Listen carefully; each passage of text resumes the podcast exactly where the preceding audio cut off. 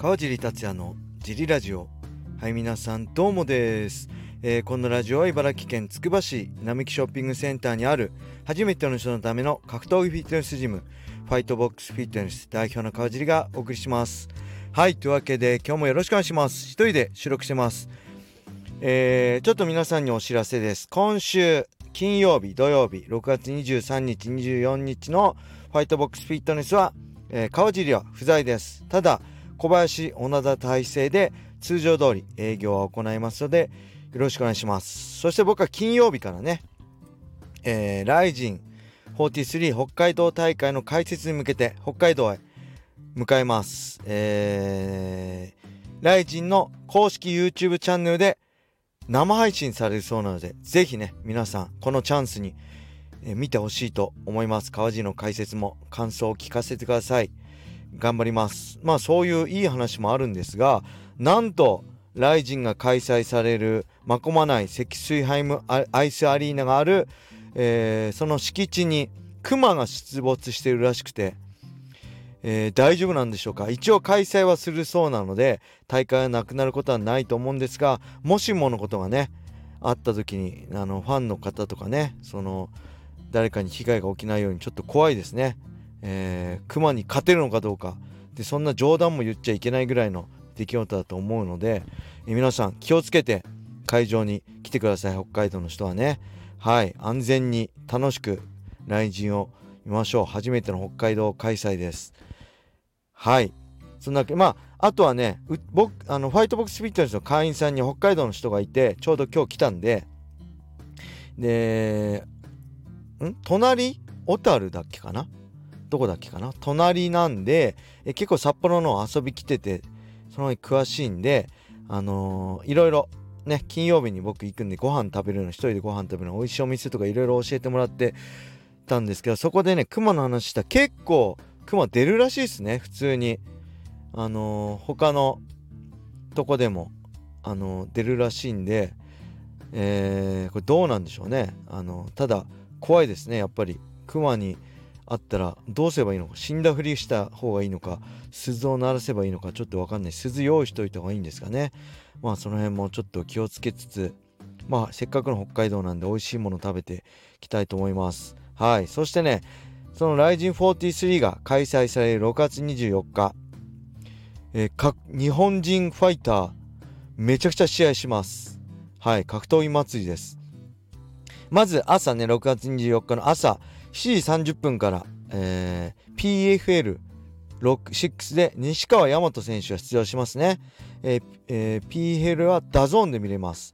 はい。そして14時からは RIZIN43、YouTube、RIZIN の公式チャンネルで見れます。そして20時からは井岡選手のボクシングね、ボクシングの井岡選手のタイトルマッチ、アメバ TV でペーパービューですね。はい。そして20時半からインパクトインパリス。えー、タケル選手は出場しますね。ちなみにタケル選手は予定では22時半ぐらいの予定です。こちらもアメーバ TV でペーパービューです。はい。そして日付が変わって、まあ、25日になってるんですけど、24日の24時半、夜中の0時30分から USC ですね。こちらが平達郎選手が出ます。えー、おそらくまあ2試合目なんで、24時半からえー、夜中の1時ぐらいまでの間には試合するんじゃないでしょうか。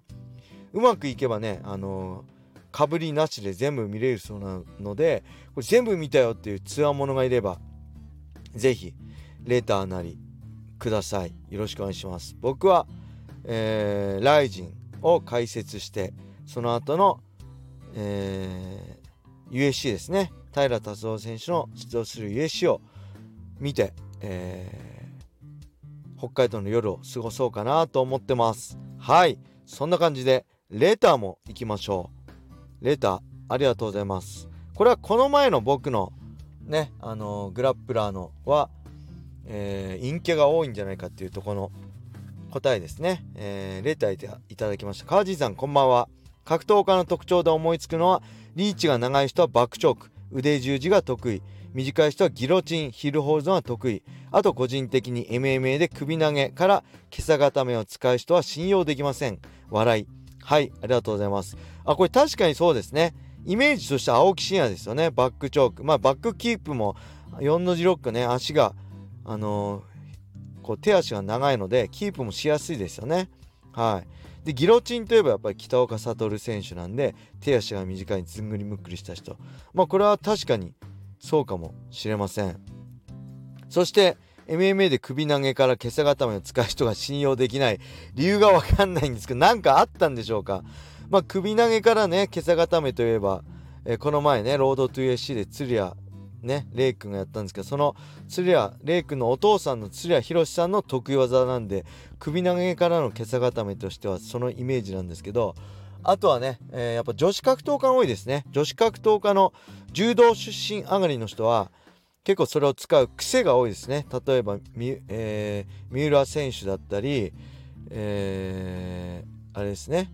え誰でしたっけド忘れしちゃった。ワンのね。あの選手だったりはそうです。やっぱり柔道家の癖として投げちゃうんですね。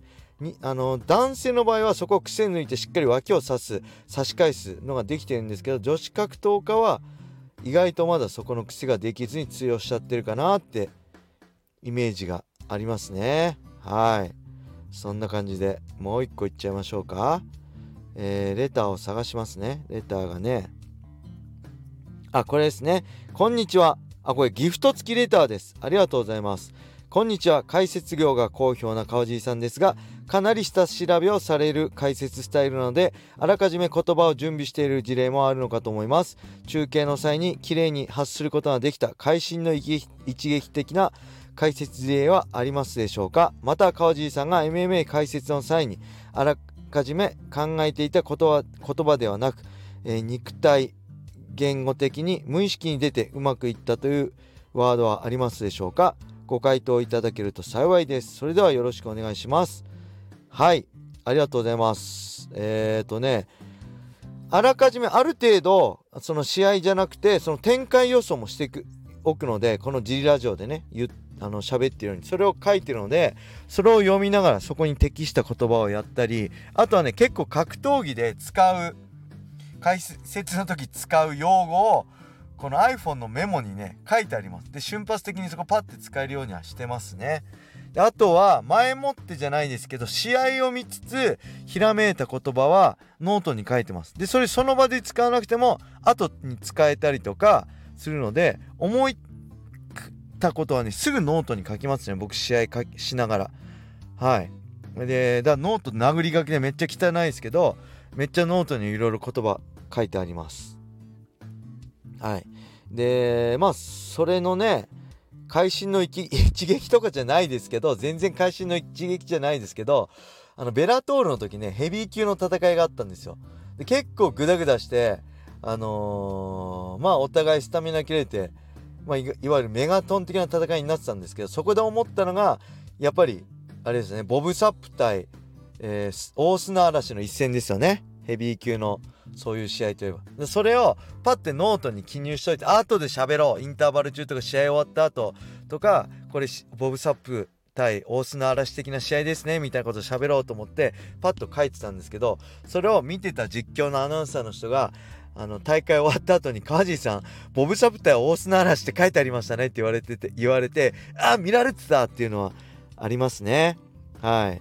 あとはあらかじめ考えずに喋ったのとしては何だろうな。まあパッと思い浮かぶのはまあだいぶ前ですけど USC の日本大会で、えー、ロイ・ネルソンとマーク・ハントの試合を解説した時にえー、と空振りで金が取れる試合ですねっていうのを言った時に結構それが誰だジャン斎藤さんかな？だ誰かに拾われて結構反響あったのでそれは覚えてますね。すごいお互いパンチ振る空振りが多い試合だったんですけどこれ空振りでもう金取れる試合ですねって言ったのは結構みんなに好評だったっていうかジャンさんに取り上げられて結構話題になったのがうん、覚えてるかな。あとはあるけど今ごめんなさい。パッと思い出せないですね。なんかあったかな。けど瞬発的にもね結構話してますよ。うん。まあ本当に瞬発力が大事なんであの前もって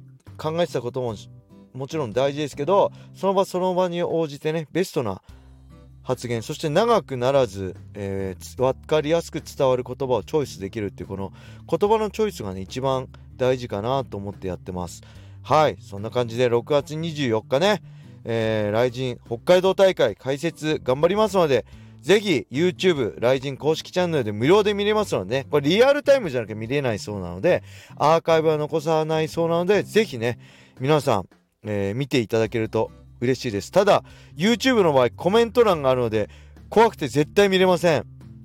えー、川尻の解説なんだよとかつまんねえよとか間違ってるよとか言われてると僕傷つくので、えー、かいあのコメント欄は見れません。はい、えー、いいとこだけ、えー、あったら後で教えてください。はい。それでは今日はこれで終わりにしたいと思います。皆様良い一日を。またね